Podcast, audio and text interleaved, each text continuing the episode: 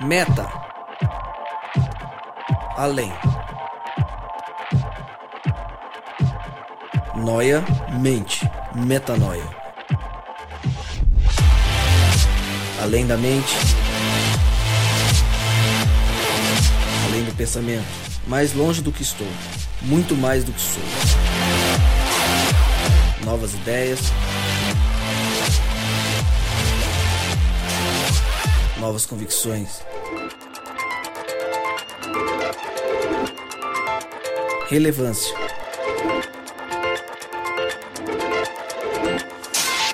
Plenitude. A busca pelo ideal.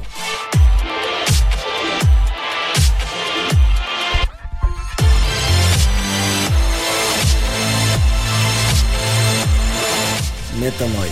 Expanda sua mente. Seja muito bem-vindo. Começa agora mais um Metanoia. Esse, o Metanoia 23. E mais uma vez você está convidado a expandir a sua mente. Meu nome é Lucas Vilches. Como eu sempre digo, estaremos juntos nessa caminhada. Esse é o nosso lugar e é sempre aqui que nos encontramos. Toda segunda, às 8 da noite, um novo episódio é lançado. Então, semana que vem, volte onde você estiver, no SoundCloud, no iTunes, enfim, no aplicativo de podcast do seu celular, para nos escutar mais uma vez. Se ainda não nos ouviu, não ouviu os primeiros episódios, volte, escute o 22, 21, enfim, essa pequena história do Metanoia, ouça porque tem sido muito edificante. Lembrando que se você tiver algo a falar, sugestão, crítica, um convite, um pedido, enfim, não importa o que, se comunique conosco, escreva para nós, podcastmetanoia@gmail.com, podcastmetanoia@gmail.com.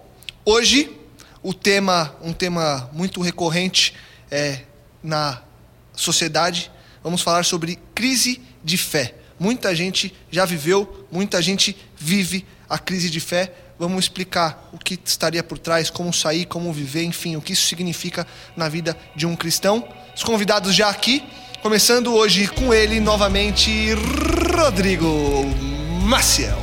Bem-vindo. Tava pensando aqui quando você tava falando aí.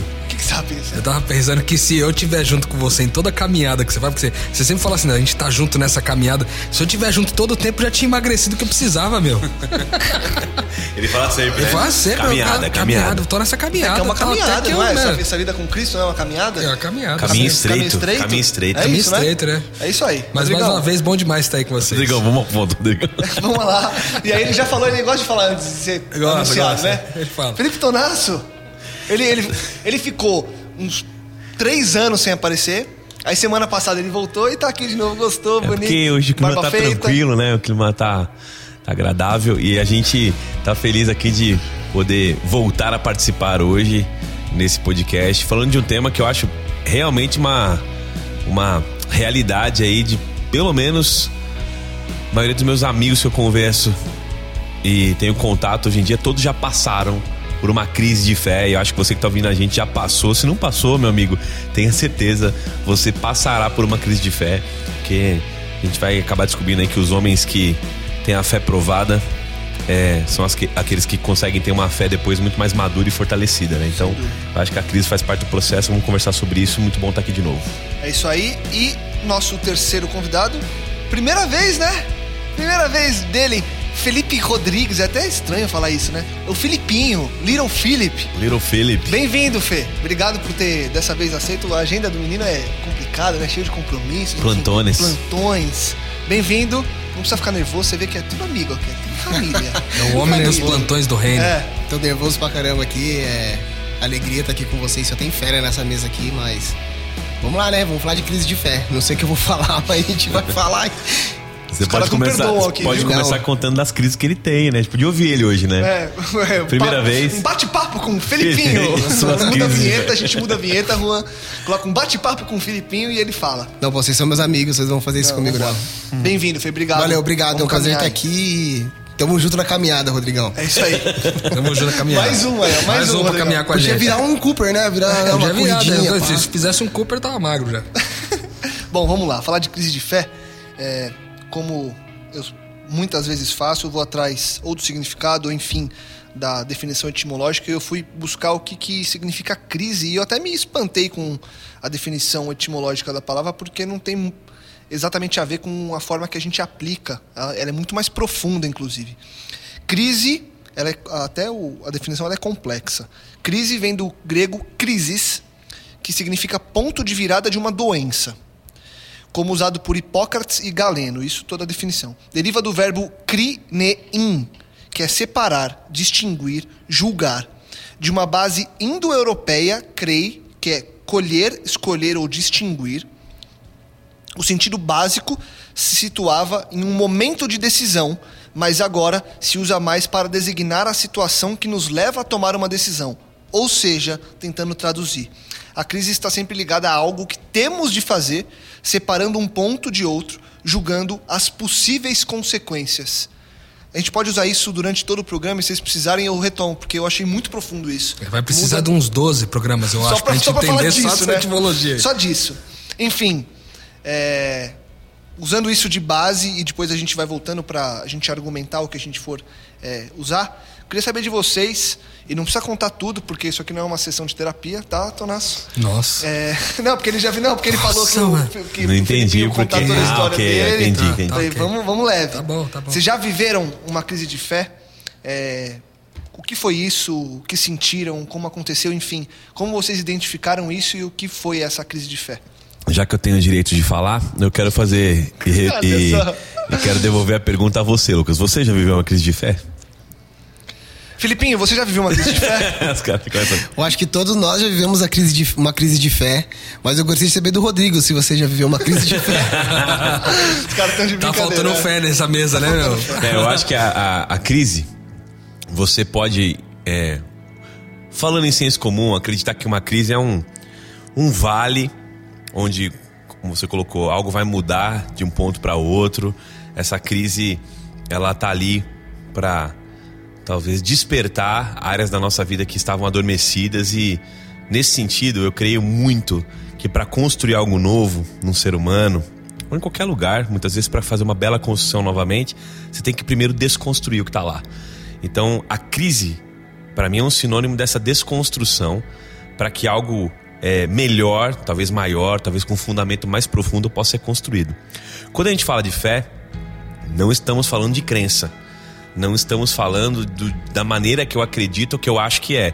Nós estamos falando do fundamento, de como eu experimento Deus, de como eu conheço a Deus. Então, eu acho que a crise na caminhada, que a gente está brincando aqui, de conhecimento de Deus, do, do exercício da minha fé, ela é extremamente necessária. Eu acho que sem essa crise, sem essa, esse, esse momento onde eu desconstruo para poder, é, através dessa provação da minha fé, dessa desconstrução daquilo que eu acreditava pouco e agora já não acredito mais, é nesse momento que eu acho que eu vou ser desenvolvido. Então, na minha vida, eu tive vários momentos desse. A gente imagina que pode ser uma coisa muito grande. Ah, eu abandonei um pensamento que eu tinha, eu larguei de frequentar um ambiente religioso. Você pode achar que é um evento grande, ou você pode achar que são pequenas crises, pequenos movimentos de desconstrução que você tem na sua fé. Você fala assim: olha, a- até ontem eu achava que oração era para isso, um exemplo. E eu tive uma crise em relação à oração. Já ouviu alguém falando uma coisa nesse sentido, uma coisa menor? E, cara, reconstruir o que eu acho de oração. O que eu acho sobre louvor e adoração. E eu, eu, eu tô citando coisas que eu passei por momentos de crise em relação a isso. É, é, perda de alguém querido, sabe? Esse tipo de situação traz você para uma desconstrução. E que na verdade é um convite a uma construção de algo mais fundamentado. Então, eu tive várias crises é, de fé. é, e sei que a dúvida não agrada a Deus, mas a, a sinceridade do coração de quem quer conhecer mais a Deus em meio às crises, isso agrada muito ao Senhor. Essa busca de quem quer realmente encontrá-lo.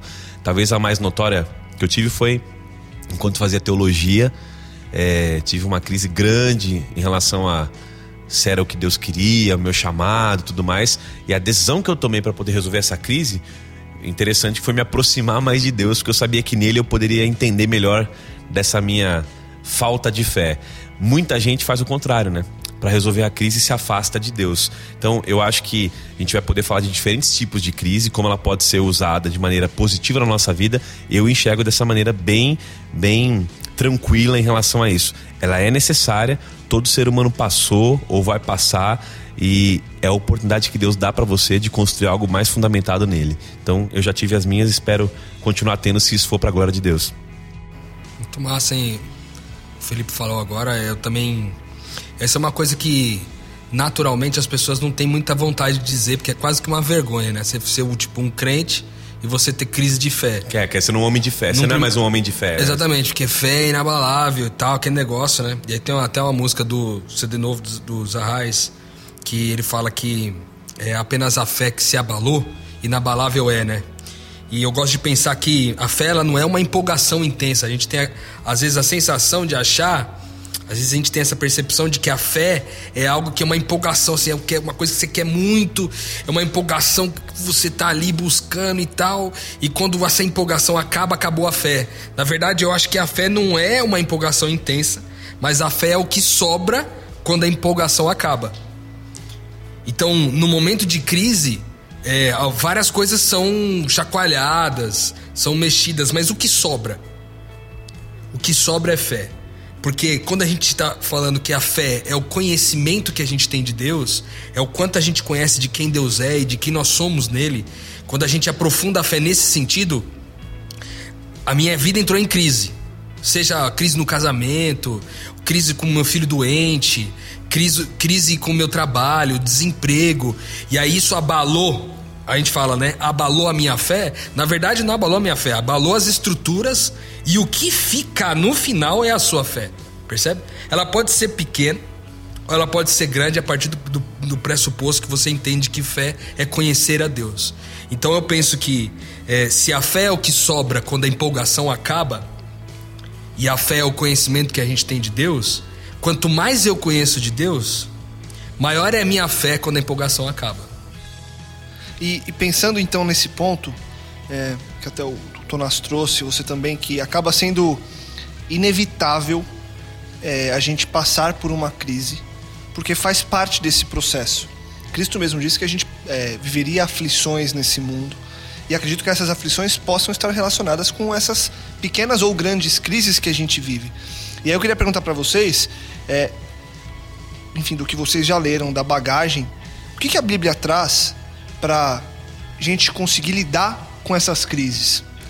Qual, qual o conselho, e não que isso já encaminhe a gente para um, uma conclusão, não é isso, mas o que, que a Bíblia vai trazendo para a gente construir para que quando a pessoa lidar com, hora que ela se deparar com essa situação de que acho que estou em crise, onde ela vai buscar na palavra de Deus de modo que ela consiga é, entrar num caminho novamente para fugir dessa crise. Eu vou pedir a palavra aqui porque se eu deixar esses caras falar aqui não sobra nada para falar. E aí sempre vocês vão falar aí. Eu aprendi muito com vocês, então eu eu posso falar com propriedade que tudo que eu, que eu vou dizer aqui eu aprendi muito com vocês e com o conteúdo que a gente absorve durante esses anos que a gente convive junto, é, nessa caminhada aí que a gente está. Mas eu gostaria de dizer que de todas as crises que eu passei e, e o Lucas perguntando de como sair dessas crises, o que, que a gente aprendeu, né? Uma das crises que eu tive, que muita gente teve, é de sempre tentar é, solucionar o operacional da forma que eu acho que seria mais, mais fácil, do, da, da forma que eu acho que seria melhor. E depositar nossas, a nossa fé em pessoas e, e naquilo que ela, na capacidade delas. E quase todas as vezes eu saí frustrado dessa situação. Ao ponto de chegar e quando a gente chega na crise, a gente fala assim: então, então seja feita a tua vontade e agora é contigo, não tem mais o que eu possa fazer. Eu acho que Deus, ele quer mostrar pra gente que esse, isso deveria ser desde o começo, né? É, uma das coisas que a gente aprendeu é que ele diz que ele é o alfa, ele é, ele é o alfa e ele é o ômega. É ele que começa isso e ele que vai terminar isso aqui. Então, é, se e a gente fala muito isso, né? Que se eu sou uma criação das mãos de Deus e não é nada que Deus faça que, que, que deu errado. Então não tem como a gente dar errado. Então eu acho que desde o começo a gente tem que confiar em Deus e essa fé que deposita nele tudo aquilo que a gente faz, sabendo que a conclusão daquilo ali é ele que vai fazer, não sou eu. Mas a gente sempre tenta fazer com nossas, com nossas forças e do nosso modo. Eu acho que a crise vem quando a gente não consegue e acho que a melhor forma é confiar no, no, no Cristo que é o Alfa e o Ômega. O, um lance que Rodrigo citou, acho que vale a pena a gente firmar aqui Porque aparentemente, quando a gente cita que a gente tem uma amizade é, que antecede o podcast, é porque a gente já conversou sobre alguns assuntos na vida. Mas se você que está ouvindo agora e talvez nem conhece a gente e está em algum lugar do, do, Brasil ouvindo isso, até fora dele, é, quando o Rodrigo fala de confiança e de conhecimento, acho que vale a pena a gente pontuar isso aqui para ficar mais claro, assim, porque é um conceito que a gente gostou de aprender juntos e entender fé por aí é meio interessante para depois entrar na crise, né? Então, quando a gente fala de fé, e aí foi uma definição que eu usei bastante já em falas que eu tenho por aí, em sermões e tudo mais, quando a gente fala de fé, a gente é, geralmente, né, numa, numa ilustração que a gente já ouviu, quando diz assim, ah, vou falar duas palavras, você que está ouvindo a gente aí no podcast agora, pensa em qual palavra que vem à sua mente primeiro quando eu falo fé. Confiança ou conhecimento? Qual, qual dessas duas palavras vem à sua mente primeiro quando eu falo em fé? Você que está ouvindo a gente, quase certo que você, como todo cristão, fala, não, fé é confiança em Deus. Né? E nessa explicação, e que a gente usa muito entre, entre nós aqui como amigos que somos do reino de Deus, a gente se entendeu que a confiança, na verdade, ela não é a base da fé. A base da fé é o conhecimento que eu tenho de Deus, o quanto eu sei da revelação dele, o quanto eu sei, o, é, o quanto sou amado e cuidado por ele, que, que, se diz né, e se declara na Bíblia autor e consumador da minha fé. Ele que me dá essa fé, ele que consuma, ele que realiza isso em mim. É, esse conhecimento de Deus, quanto mais profundo eu, eu trabalho esse conhecimento, mais fé eu demonstro em confiança, ou seja, mais confiança eu deposito nesse Deus que eu conheço. Então a base da tua fé que está ouvindo, e é, eu creio muito nisso hoje, não é a confiança e o tanto que você consegue acreditar em Deus e se empolga, que o Rodrigo falou. É, eu, não, eu estou crendo, eu estou empolgado. É justamente o contrário, é o quanto você conhece de Deus, quando há essa, essa empolgação some e quando a tua confiança está abalada. Porque o que vai segurar você, quando a tua confiança abala, é o conhecimento que você tem de Deus. Né? Então, aquele texto de Hebreus que é muito citado em relação à fé, que fé é a certeza do que você não vê, fé é a, a convicção dos fatos que a gente não enxerga e certeza daquilo que se espera, ele vai dizer: é necessário que aquele que se aproxima de Deus creia que ele existe, né? E que ele é abençoador, recompensador daquele que o busca. Você não vai confiar naquele que você não acredita também. Exato. Ninguém confia em quem não conhece. Esse é o princípio, né? Ninguém confia em quem não conhece. Não conhece e a Bíblia vai dizer que sem fé é impossível agradar a Deus. Agora, onde começa a crise da fé? A primeira crise de fé que vem à minha mente, ela começou no Éden. Por quê? Quando Adão se esconde, é, você pode entender assim, bom, é, Adão conhecia Deus, certo? Andava com Deus na viração do dia e tal. Mas Adão fez a sua própria imagem de Deus. Ele entendeu que Deus poderia puni-lo, entendeu que Deus poderia castigá-lo. Ele, ele, sentiu medo, o pecado tirou essa inocência de Adão. Então, a primeira crise de fé é de saber quem, quem Deus era mesmo, Pai amoroso, nasceu na nossa humanidade em Adão. Ele fala assim: não, eu, eh, eu me escondi porque eu não sei, né? O senhor estava vindo, foi a mulher que o senhor me deu, foi a serpente. Aquele papo todo do Éden mostra alguém que não conhece verdadeiramente a Deus. Então, quando você passa uma crise na sua vida, na verdade, ela é um eco dessa crise inicial, de não confiar no conhecimento que você tem de Deus. Né? Você que é cristão e já passou por uma crise meio uma perda de um relacionamento ou de alguém querido, como eu citei, que são as, as coisas que mais abalam a nossa vida, né? É, fala, puxa, mas não é possível que Deus me ama, né? Não é possível que Deus está me ouvindo. Se Ele me ama mesmo, cadê Deus? Ou seja, essa é a fala de alguém que não está confiando, por quê? Porque talvez não esteja tão firmado na, no conhecimento do caráter de Deus, de quem Ele realmente é. Então eu, eu percebo assim, para você que está ouvindo a gente, o primeiro caminho, e agora respondendo sua pergunta, depois dessa introdução, é, para fugir dessa crise é a sinceridade, cara. Sinceridade. Não tem nenhum outro caminho na Bíblia, e a Bíblia fala de muitos caminhos para você encontrar Deus, é, através de um coração puro, através de buscar ao Senhor em oração. Tem vários conselhos, mas o, um que está em todos eles, assim, subliminarmente ou bem explícito é: Deus não rejeita um coração contrito. Deus não rejeita um coração sincero. Então, você não quer saber de Deus, você não vai correr para Deus, você não vai correr para a Bíblia. Se você está em crise, cara, você não quer nem saber de igreja, nem de, e ninguém que fale de igreja com você. Só que você tem que ser sincero com você. E, e, sinceridade geralmente não é correr para Deus e nem para igreja. Talvez você vai correr para alguém. E esse alguém nem sempre é alguém que é, tem Deus na vida, ou é alguém que se declara cristão. Você vai ter que abrir o coração para alguém. Eu não vejo alguém em crise sem sinceridade para abrir isso para alguém, podendo conseguir sair dessa crise. Eu não consigo ver alguém em crise sozinho, lá no quarto meditando e do nada recebe uma luz. Eu acho que a crise leva você para a relação de sinceridade, não só com Deus, mas às vezes também pode correr para alguém. Tô falando isso porque eu, eu passei por isso. Na crise, eu corri para pessoas que eu confiava para poder dizer que eu tava em crise. Porque são poucas as pessoas que você tem coragem de abrir o coração, entendeu? De falar assim, cara, eu não tô acreditando mais em nada disso, cara. E aí, quando você conversa e abre o coração, você abre espaço, como eu falei no início, para que Deus construa algo novo.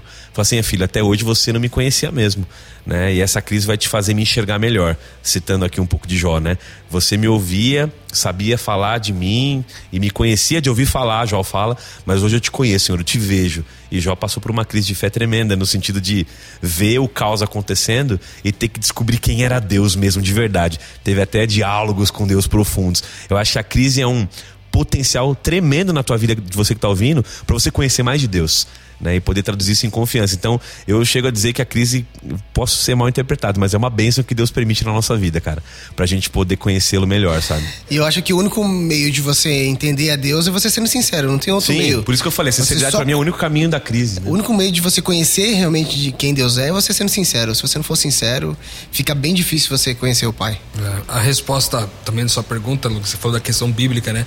o Tonasso citou o texto de Hebreus, tem um texto de Romanos 10, 17 que fala que a fé vem pelo ouvir e ouvir da palavra de Deus, né? E o, ao pensar sobre esse verso, a gente sempre fala aqui sobre a questão da identidade, de que nós somos filhos de Deus. Eu creio que a fé também é, é uma intimidade tão grande que eu tenho para com Deus que resulta numa convicção inabalável que eu sou filho dele. Então, no final das contas, pode abalar tudo. Mas se ficar no final das contas a certeza de que ainda sou filho dele.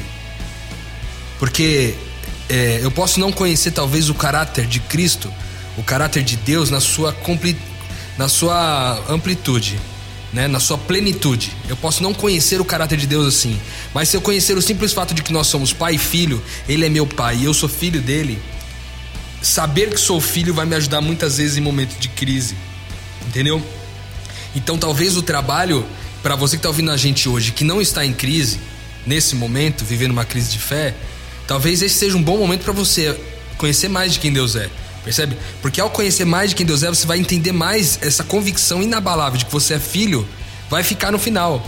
Eu dou um exemplo, a gente já citou aqui, é, eu já falei aqui, eu acho que foi no assunto de morte, eu citei a questão da morte do meu pai, cara. E para mim, assim, foi um dos momentos de, de que abalou tudo, sabe? Quando anunciou que meu pai morreu, eu fiquei ali cinco minutos caçando a minha fé e não encontrava.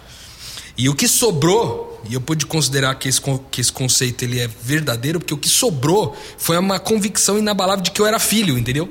Uhum. E de que tudo que aconteceu não muda a situação de eu ser filho. E aí, o cara que está em crise também tem essa, essa situação. Por isso que é importante entender a graça de Deus. Porque o cara que está em crise, às vezes ele se sente mal porque ele acha que ele está perdido, ele não está salvo em meio à crise. Só que se talvez a gente olhar para o ponto de vista da crise, como o Tonasso falou, sendo uma benção na vida da gente, isso na verdade não é algo que te classifica como alguém não salvo. Não te classifica como alguém perdido, mas classifica você como alguém em processo de desenvolvimento, né? em processo de crescimento. Então talvez a fé seja também uma, uma disposição para a gente esperar aquilo que a gente não vê. Uhum. Então tá abalando tudo. Você não consegue. Cara, tá tudo bagunçado, você só tem a convicção de que você é filho. Essa convicção, esse conhecimento de que você é filho, te garante uma, uma condição, uma disposição de esperar aquele momento passar também. Sim. Sabe? Porque às vezes você perdeu o emprego lá, tá desesperado que já tá seis meses sem emprego, sete meses, um ano, e não, não rola, não rola emprego, e você fala, cara, e agora? Ou seja, esse conhecimento que tem de que você é filho, você vai ser cuidado por Deus como um pai que ama, sabe? Você vai ser cuidado como um filho que é muito amado por Deus. E aí, no final das contas, você vai ter condição ou disposição para esperar mais um pouco. E, né? e quando o, essa crise, e é muito legal você trazer a identidade, porque a identidade realmente vai é, ser a base da perspectiva que eu vou ter da situação. Então eu vou ver a crise como algo, como uma bênção, quando eu tiver a convicção de quem eu sou em Deus. E aí eu vou fazer uma pergunta, é, e às vezes eu faço umas perguntas que, é, que é mais para a gente tentar é, entrar num, num, ponto da discussão que muitas vezes é, pessoas que não têm as convicções que às vezes a gente demonstra ter, o que a gente tenta buscar, às vezes as pessoas pensam em alguns pontos que parecem até óbvios. Mas o ponto que eu quero trazer é o seguinte: e quando essa crise, em vez de estar em mim, como ser ou não um filho de Deus tá na pessoa que até acredita e fala: Cara, eu sei que eu sou filho de Deus, mas será que ele é meu pai? Entendeu? Será que ele continua sendo meu pai? Será que o amor dele. Por mim não eu, se acabou. Exatamente. Eu, eu, eu sei aonde talvez a gente chegue, mas eu quero que a gente caminhe para chegar lá nessa, nesse ponto. Mas você entendeu onde eu tô querendo chegar? É, porque muita gente olha para cima e fala, numa situação como a que você passou, é, tá, eu sou filho de Deus, eu vivo, eu creio, mas e aí? E de você para mim? Cadê você? Onde você tá? Você me ama? Eu sou seu filho. Porque se a gente for trazer um paralelo para a vida humana, existem é, vários casos, se a gente for fazer esse, esse, essa analogia, de pais que abandonam os filhos e os filhos continuam sendo filhos daquela pessoa pro resto da vida. E aí a pessoa pode vir e falar: tá, e aí? Deus me abandonou. Como essa pessoa vai sair dessa crise que ela está passando em olhar para cima e falar: e aí, quem é você? Cadê você? Você me ama? Eu sou seu filho, mas. Cara, eu acho que Deus tem um, um tempo e Deus tem um jeito específico de lidar com cada um, sabe? A gente tem muitas respostas para tudo e um podcast então aqui leva a gente a ser viciado em querer dar respostas, né? Não, eu acho que isso vai acontecer. Eu penso que isso é assim. Cara, eu acho que isso é um mistério, entendeu?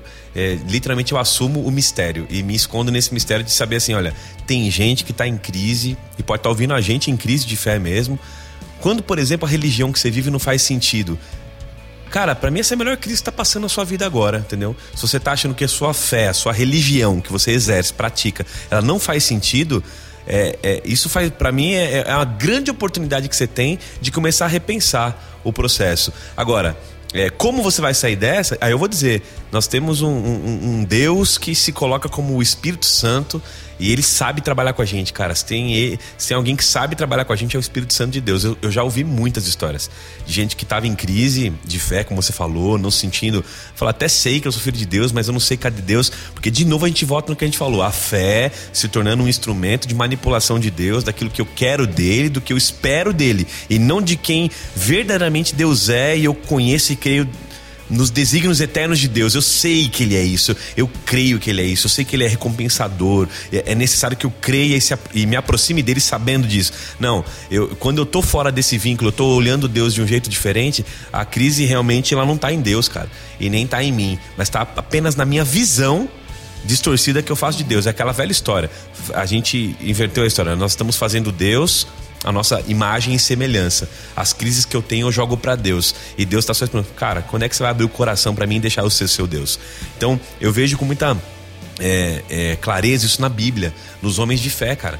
É, por exemplo, Paulo, quando ele fala assim: Senhor, tira o espinho da minha carne. E aí ele roga várias vezes para Deus. Você acha que isso pode ser uma crise de fé? Porque ele fala assim: por que Deus não tira? Ele me ama tanto, eu sei que ele é um Deus de amor, ele fala tanto de amor, Paulo, que Deus escolheu a gente e tal. Aí Deus vai lá e responde para Paulo, né, no meio dessa aparente crise que ele estava tendo. É, olha, minha graça te basta. Aí é tão interessante você ler o texto, depois ele fala assim: ah, se eu sou no sofrimento, eu sou é, mais forte, porque tu és forte em mim, a tua força está em mim, então eu vou me alegrar em todo sofrimento, fraqueza. Ele começa a entender mais de Deus. Fala, se é isso que me faz ser e te conhecer mais, ser quem o Senhor quer que eu seja, eu quero mais disso para minha vida. Já imaginou que é pedir entre aspas, mais tribulação para poder ser mais parecido com Deus. Então, assim, é meio esquisito falar. Você tem Elias, cara, que entra numa crise absurda. Jeremias, os caras eles choram, pedem a morte. Eles pedem a morte. Senhor, por que, que o Senhor me trouxe? O Jonas entra numa crise absurda também. Por que, que o Senhor me trouxe no mundo? Eu devia ter morrido. O Senhor não devia ter trazido para viver isso e tal. Cara, e aí Deus fala assim: eu preciso me manifestar a você. É em meio a isso que eu vou me manifestar. Para cada um, Lucas, foi de um jeito, cara. Para um foi no meio da brisa, para outro foi através de um milagre que ele fez o cara participar, para outro foi através de uma cura não dada, para outro foi através da morte, cara. O cara teve que sofrer a morte para entender a crise, entendeu? E até que ponto iria. Então, assim, eu confio muito no trabalho do Espírito Santo. Eu não sei como falar, eu me, eu me escondo nesse mistério, sabendo que Deus tem um tempo e um jeito de lidar com a nossa crise. Então, você que ouve a gente e passa por essas crises de fé, que a gente colocou aqui como uma coisa positiva, aparentemente, dentro de uma caminhada cristã, fica tranquilo que Deus tem um tempo e um jeito de te encontrar. Ele vai te encontrar. E quando ele te encontrar, esteja disponível e sincero para poder ser trabalhado por Deus na tua fé. E, e o grande ponto que eu vejo, é, e até vou trazer uma história que ilustra bem isso, é que as pessoas, é, por entender e conhecer a Deus, elas têm que o máximo possível não se desesperar, né? Porque tem muita gente que passa por crises que para cada pessoa, cada pessoa lida com a crise de uma forma. A sua, como você falou, foi de cinco minutos. Tem gente que em cinco minutos se desespera, assim como tem gente em muito mais tempo também fica extremamente desesperada e aquilo e não consegue ver uma saída. Porque eu acho que o grande problema da crise é quando a pessoa não conhece que Deus tem um tempo e que as coisas vão se resolver, e aí por força própria ela começa a buscar Sim. e correr, e aquilo se torna desesperador, porque ela por força própria não vai conseguir fazer nada, uhum. e aí ela cai na própria armadilha. E eu, eu encontrei uma, uma história que eu achei fantástica, e isso me deu uma paz quando eu li, e eu quero trazer para vocês. A história de um homem, ele estava aprendendo a mergulhar no mar, e aí o instrutor, é, na hora de, de fazer o, das dicas, ele fala assim: se você chegar no fundo do mar e descobrir que o seu oxigênio está acabando, você não pode entrar em pânico. Relaxa. Se você entrar em pânico, você vai morrer. Hum. Por quê? Porque o pânico gasta muito oxigênio e vai te impedir de voltar à superfície. Em vez de entrar em pânico naquele momento, descansa e relaxa. E esse cara que estava ouvindo as instruções, obviamente achou aquilo algo totalmente esquisito, ridículo, estranho. Porque para ele, se realmente faltasse oxigênio, ele não ia pensar duas vezes antes de querer se salvar de qualquer forma, usando toda a energia que ele tivesse. Porque era muito difícil acreditar no instrutor, mas o fato verdadeiro é que o instrutor tinha razão. Por quê? Porque da mesma forma que a gente pensa na crise de fé, para a gente sobreviver a essa crise, lá embaixo na água ou na crise de fé, a gente não pode entrar em pânico, nem gastar nossa energia tentando chegar rapidamente à solução. Por quê? Porque a gente tem que voltar, e aí eu achei essa parte da história muito legal.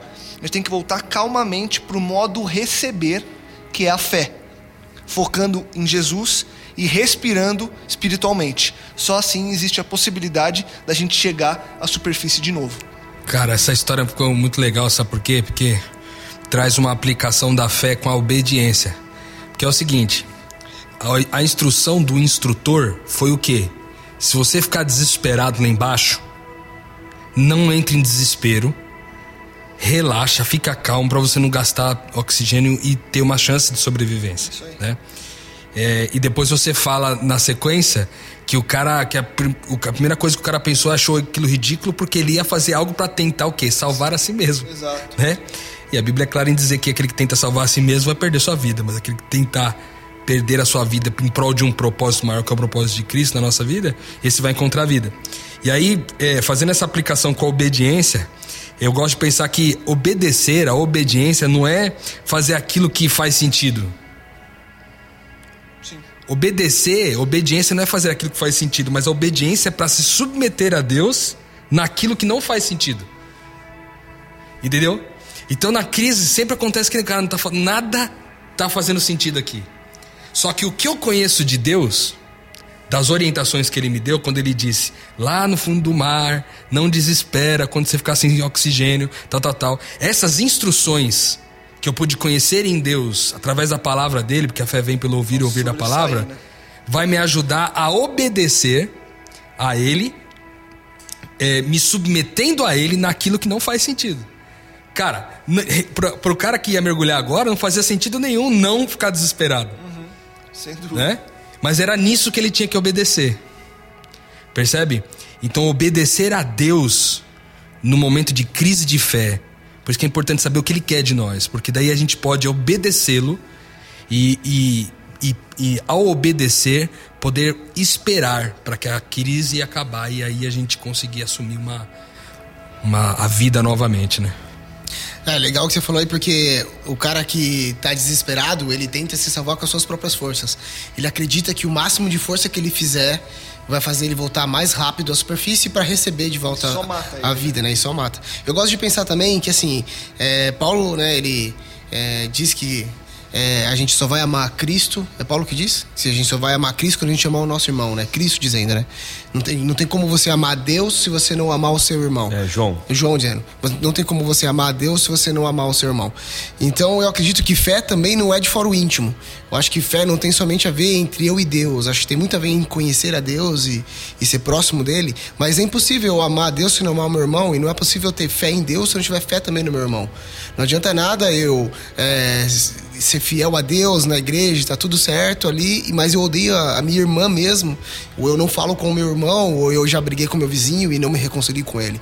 Eu acho que fé tem muito a ver com isso também. Eu acho que as nossas crises, elas não partem somente de entre eu e Deus.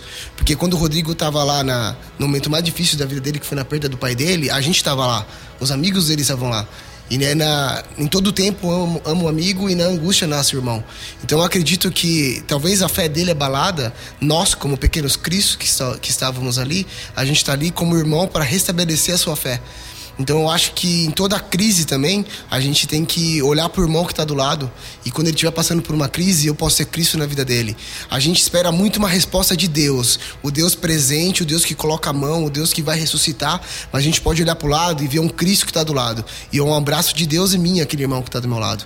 Talvez Deus não venha para me dar um abraço fisicamente naquela hora, mas através do meu amigo, do meu amigo que está ali do lado, meu irmão, é Deus me abraçando. Eu acho que isso é uma metanoia, eu acho que isso é uma maturidade. Eu acho que isso é a gente é, não se abalar no momento de crise. Entender que meu irmão está ali do meu lado. E do mesmo jeito que aquele momento eu preciso dele, no momento que ele mais precisar, eu vou ser Cristo na vida dele e vou estar ali do lado dele. Um dos momentos mais difíceis na minha vida que eu estava passando por, né, por uma crise foi quando eu estava no Uruguai e ali eu estava numa missão no Uruguai, né? Nós estávamos lá e passando várias coisas na minha cabeça e o Rodrigo me chamou um dia para conversar à noite e ele não sabia o que passava na minha mente ali e todas as, as crises que as crises que estavam acontecendo comigo, mas as palavras dele para mim foi uma palavra de Cristo. E ali naquela noite no Uruguai ele me tirou da crise e me trouxe para conversão. Então acredito que Deus usa as pessoas e acho que é, o tempo todo é Deus pensando de uma forma particular, como que eu vou mostrar para você que eu estou aqui. Então eu acho que ele nunca nos abandona para aquela pessoa que espera sempre uma resposta de Deus. Ele nunca nos abandona e de uma forma particular ele tem uma conexão com cada um de nós. Esse conceito que o Filipinho falou é muito louco, porque o que ele está falando é o seguinte: a gente está falando de forma prática de como enfrentar a crise, né? Então um, o que o Filipinho está dizendo é, cara, procura não enfrentar a crise sozinho, Sim. né? Procura se aproximar de amigos espirituais, de pessoas que possam ser para você a certeza da sua identidade na hora que faltar isso. Porque se a gente falou aqui que a fé é o resultado, é, é como resultado uma convicção inabalável de que eu sou filho de Deus, se em algum momento isso der uma balançada e, e faltar é, uma palavra amiga alguém que é seguro de que é filho de Deus pode trazer de volta a minha convicção de identidade. E a gente também pode estar forma... seguro. A gente pode estar seguro. A gente conhece pessoas que estão em crise. E a gente faz o quê? Vem cá que eu vou orar por você. Pelo amor de Deus. A pessoa está em crise, vira para você e fala assim: Eu estou passando por uma crise. Você fala assim: Vem cá. Ora e fala assim: Senhor, tira ela da crise. Mas Deus está te colocando na vida dela para almoçar, para ajudar, para almoçar com ela, para ir na casa dela, para qual é a tua crise? Vamos sentar, vamos conversar. E às vezes você vai lá e fala assim: Eu tenho fé que Deus vai agir. Não, meu querido. É, é, o discurso de Tiago entre a fé viva e a fé morta. A fé viva vem acompanhada das obras. Então assim, ele, Deus ele colocou você na vida dela. O que você, o que Deus vai fazer eu já sei. Agora eu tô preocupado em o que você vai fazer para ajudar essa pessoa a sair da crise. Não, eu ia falar que mesmo, da mesma forma que as pessoas são é, respostas muitas vezes para nossa crise, elas muitas vezes, muitas vezes são as as causadoras. causadoras da crise. Uhum. Um relacionamento que se quebra, um pai ausente, né, uma, uma situação como essa que a gente passa, é, você desacredita primeiro da humanidade, depois, basicamente, você passa falando, quer saber, eu não acredito mais nem que Deus exista, né? Então, é, nesse processo, tem a Bíblia ela sempre olha de uma perspectiva muito muito espiritual, quando eu digo espiritual, eu quero dizer assim, aquilo que nos pode tocar, não se pode ver, né? Paulo quando ele fala para Coríntios, ele fala, eu até abri o texto para lembrar que ele fala assim, ó, é por isso que a gente não vive desanimado. Ele diz, porque embora exteriormente a gente está desgastando o nosso corpo, interiormente a gente vai sendo renovado dia após dia. Então a crise pode desgastar você emocionalmente, você pode não estar tá vivendo um, um, um, momento de plenitude na sua vida exterior, mas Deus vai usar isso aí para renovar seu homem interior. Ele vai dizer assim: pois os nossos sofrimentos leves e momentâneos estão produzindo para nós uma glória eterna que pesa muito mais do que todos os sofrimentos juntos. Ele vai dizer, e assim a gente pode fixar os olhos naquilo que a gente não vê, mas é, não naquilo que se vê, pois o que se vê é transitório, mas o que não se vê é eterno. Então, o que eu queria dizer com isso é assim: às vezes, é, e nas crises que eu, que eu enxergo na Bíblia, de homens de fé que foram moldados por Deus em meio à crise, é, cara, entrar na sinceridade com Deus, num diálogo sério com Deus, assim, pode ser um negócio revelador, sabe? Porque é, quando você está em crise, a gente está vivendo um ambiente, o Lucas, religioso, que muitas vezes a crise ela é tida como fraqueza. Você é quase um herege, cara, se você desconfiar de algumas coisas que Deus já disse, entendeu? Você é tido como um herege num grupo de amigos cristãos que, ah, mas eu não tô muito não boto mais fé nisso, não. Com certeza. Aí o cara fala assim, pô, irmão, desculpa aí, mas você então você tem que repensar sua vida cristã. É. Ninguém dá direito você até a crise, entendeu?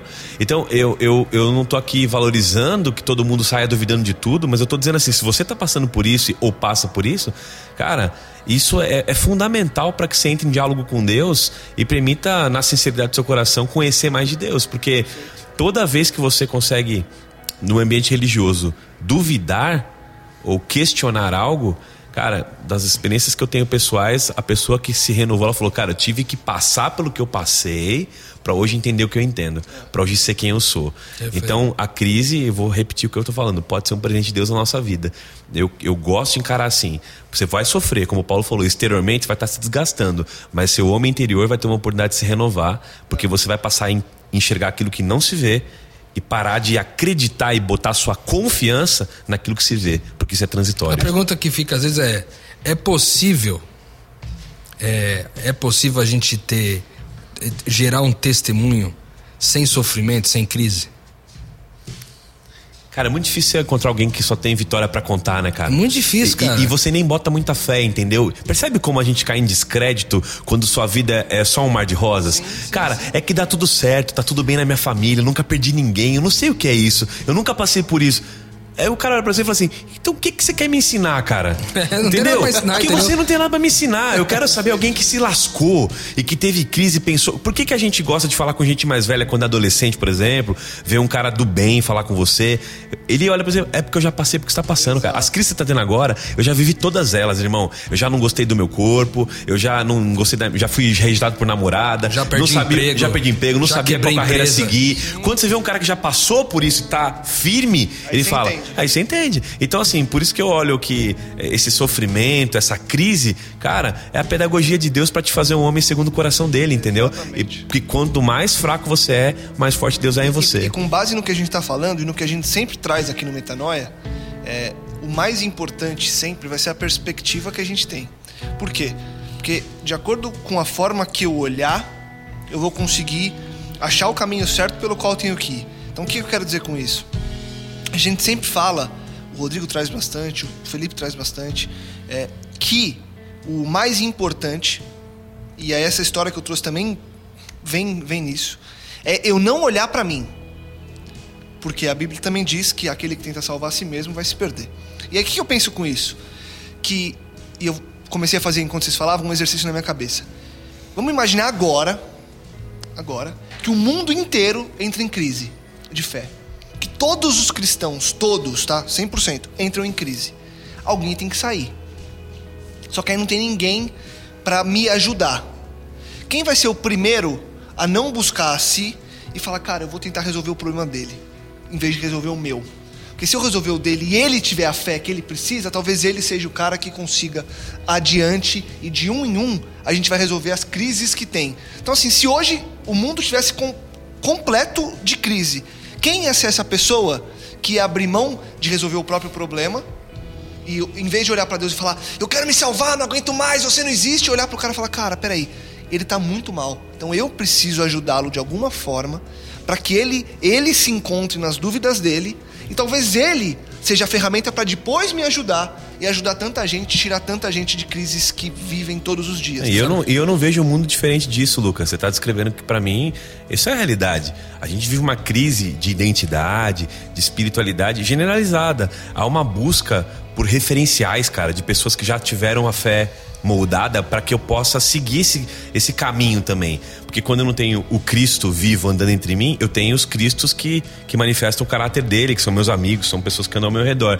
Hoje a gente está vivendo essa crise. Eu acho que é, não é muito diferente dessa historinha que você inventou aqui agora, dessa é, metáfora. Eu acho que é, a grande pergunta é: eu vou continuar lidando com as minhas crises constantes e talvez como cristão nunca vou amadurecer? Uhum. Ou vou permitir que minhas crises, cara, me fortaleçam para que eu possa sanar crises de, de irmãos ao meu lado? Que a grande sacada é que a gente quer viver sempre olhando para. Ah, Deus não resolve o meu problema, Deus não responde a minha oração, Deus não se manifesta para mim, Deus não se prova para Sempre mim. eu, né? Sempre eu. Então o dia que você vencer essa primeira crise, que é a crise do Éden, que é, na verdade vamos voltar lá no céu, então é a crise de Lúcifer, que olhou mais para si do que para Deus, quando você não vencer a crise do ego, que é o Espírito Santo que vai fazer isso com você, cara, você não vai conseguir vencer as outras crises. E que dirá as crises que estão ao seu redor, entendeu? Então alguém assim que, que passa por ela e se permite, se permite é, ser renovado, como disse, no homem interior, esse cara, ele é um, um, um, um pequeno Cristo aí, é, resolvedor de certamente ser um instrumento para resolver muitas crises de outras pessoas.